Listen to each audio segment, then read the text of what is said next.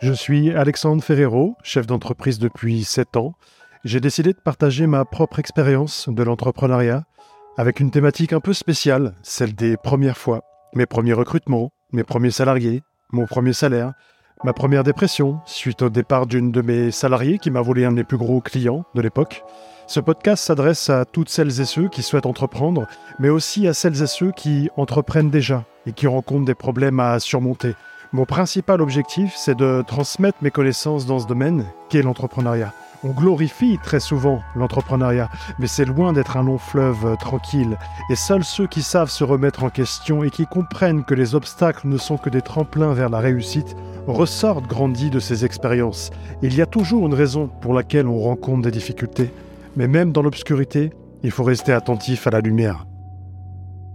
Salut tout le monde On va parler de quoi aujourd'hui? D'un nouveau sujet, c'est mon premier refus client. Savoir dire non à un client, ça ne devrait pas être une option. Ça devrait même être automatique quand vous ne sentez pas le client. L'entrepreneur, il fait beaucoup appel à son instinct dans ses prises de décision. Et je confirme, si vous ne sentez pas quelque chose ou quelqu'un, n'hésitez surtout pas à dire non. Vous vous éviterez bien des problèmes sur le long terme. C'est ce dont on va parler dans cet épisode de mon premier refus client. Je ne citerai pas ce client, mais sachez que c'est un très très gros client en matière de chiffre d'affaires. C'est donc un éditeur de logiciels américain qui pesait plusieurs milliards de dollars. Autant dire que sur le papier, avoir une référence comme celle-ci pour une petite entreprise comme la mienne à mes débuts, avec mes quatre collaborateurs pour un chiffre d'affaires qui ne dépasse pas les 200 000 euros à l'année, c'était plutôt sympathique. Mais il est là le piège. Ce n'est pas parce que vous êtes petit, comparé à un client qui serait un géant, que vous devez réfléchir ou penser petit. Non. Vous devez être conscient de vos valeurs et de vos forces. Je signe donc ce client pour une petite mission en fin d'année 2017. Plutôt bien payé, c'est cool, mais quand on dit plutôt bien payé, c'est par rapport au devis que c'est intéressant. Encore faut-il être payé dans les temps.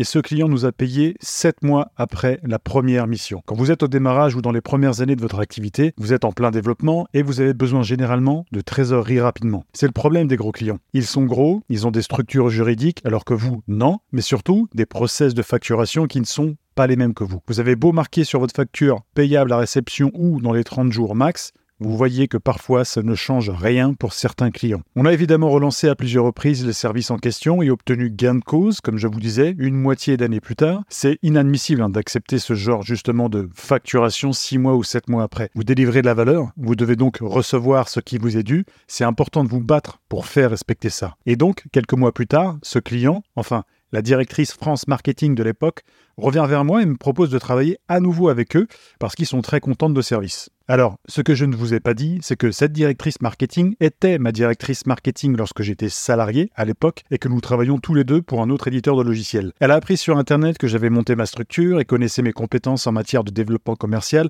C'est la raison pour laquelle elle a souhaité du coup faire appel à mes services. Donc là, elle me propose une deuxième mission, mais sans trop de détails. Je m'explique.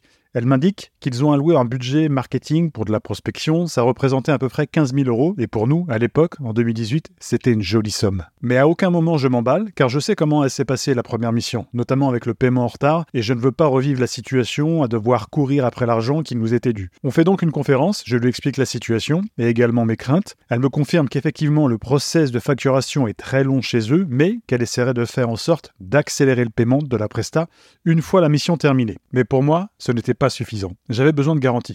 En plus, ce qu'il faut savoir, c'est qu'on parle de budget validé et non de mission détaillée.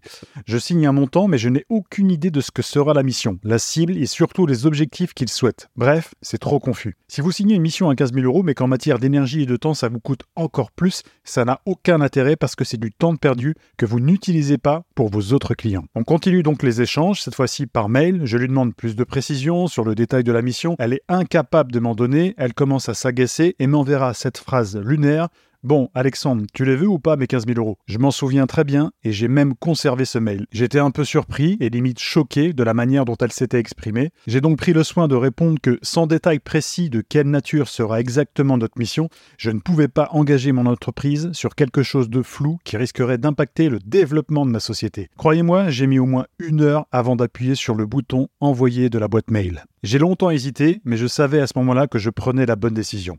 Et c'était quoi ma décision? Savoir dire non à un client quand vous sentez que la collaboration ne se passera pas comme prévu. Elle m'a à nouveau répondu, une réponse encore plus lunaire que la précédente. Très bien Alexandre, comme tu voudras, je vais donc appeler un de tes concurrents. Sa réponse m'a confirmé que j'avais fait le bon choix. Si j'ai un conseil à vous donner, c'est de ne pas vous précipiter sur les demandes clients et de bien étudier tous les facteurs qui entourent la collaboration. On a tendance à s'enflammer et surtout au démarrage d'une activité, mais c'est très important de rester et focus sur vos objectifs. Ce sont les clients qui font vivre les entreprises. Oui, c'est bien vrai. Mais un impayé de plusieurs mois, voire d'une demi-année, quand vous avez des charges liées au salaire de vos employés, de vos fournisseurs et de vos bureaux, bah c'est aussi vous faire plonger votre boîte vers le redressement ou la faillite. J'espère que ce nouvel épisode vous a plu. Soyez attentifs et à l'écoute de vos clients, mais n'allez pas dans une direction qui vous mettrait, vous, en danger, ainsi que votre structure.